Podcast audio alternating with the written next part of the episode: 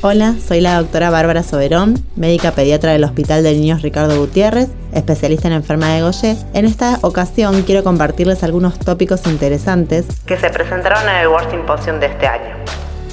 En este momento les voy a compartir un trabajo que presentamos el grupo argentino en el World Symposium de datos de nuestros pacientes el título del póster fue Consecuencias del diagnóstico y tratamiento tardío en pacientes con enfermedad de Gaucher tipo 1, experiencia del grupo argentino. Sabemos que hay un retraso en el diagnóstico y en el inicio de la terapia de los pacientes con enfermedad de Gaucher y por lo general los pacientes hacen múltiples consultas hasta lograr recibir un diagnóstico. Hay publicaciones que dicen que hasta 8 consultas, hasta 8 médicos han consultado hasta que han logrado recibir el diagnóstico. Incluso en Latinoamérica es muy frecuente el retraso en la provisión de medicación, tanto al inicio de la terapia como en el seguimiento. Hay publicaciones de factores pronósticos para la enfermedad ósea enfermedad de Gaucher. El doctor Mistri ha publicado que el retraso entre el diagnóstico y el inicio de la terapia puede favorecer la necrosis avascular. Y colaboradores demostraron también que la anemia y la disminución de la densidad mineral ósea son factores de riesgo para la enfermedad ósea. Asimismo, nosotros en el año 2016 tuvimos una publicación en la cual determinamos cinco factores de riesgo o factores pronósticos en realidad que podrían definir que el paciente tuviera mayor o menor riesgo de tener enfermedad ósea eran factores pronósticos de tener alto riesgo de enfermedad ósea, tener una baja adherencia menor al 80% o suspensiones frecuentes de la terapia, diagnóstico comienzo de la terapia mayor a dos años desde el inicio de los síntomas, o sea tardío, recibir dosis bajas de medicación o haber sido esplenectomizado. Y por lo contrario, los factores contrarios serían de bajo riesgo.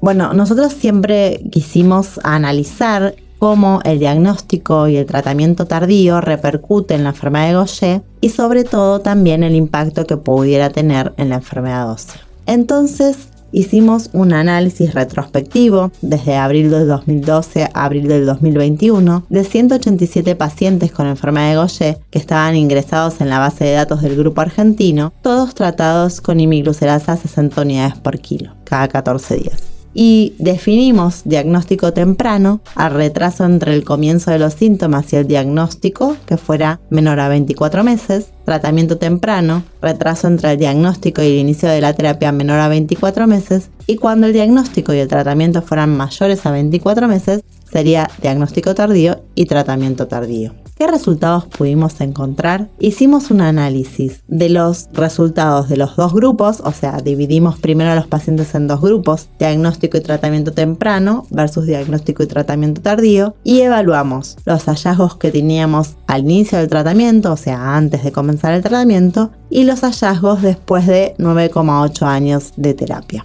Entonces, ¿qué pudimos encontrar al inicio del tratamiento?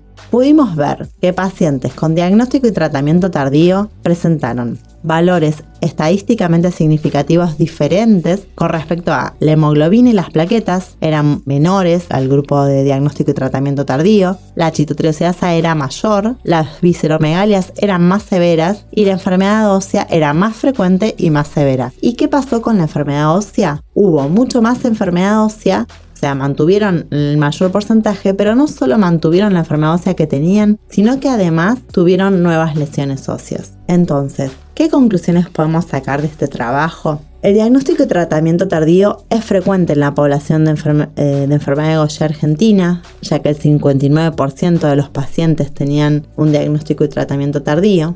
Al diagnóstico, estos pacientes presentaron valores menores de hemoglobina, plaquetas, mayor chitotriosidasa y más severa visceromegalias y enfermedad ósea, todos con valores estadísticamente significativos las diferencias. Y durante el seguimiento, después de una media de, de tratamiento de 9,8 años, presentaron mayor esplenectomía 11,8%, persistencia de todas las lesiones óseas e incluso nuevas lesiones óseas, a pesar de estar en tratamiento. Entonces, esto nos sugiere que haber tenido un retraso en el diagnóstico y en el tratamiento probablemente sea un factor de riesgo importante y en este caso podría a veces la terapia de reemplazo enzimático no prevenir la aparición de nuevas lesiones óseas. Y esto demuestra la importancia de que hagamos un diagnóstico temprano y una vez que tengamos al paciente diagnosticado podamos hacer un tratamiento en forma temprana.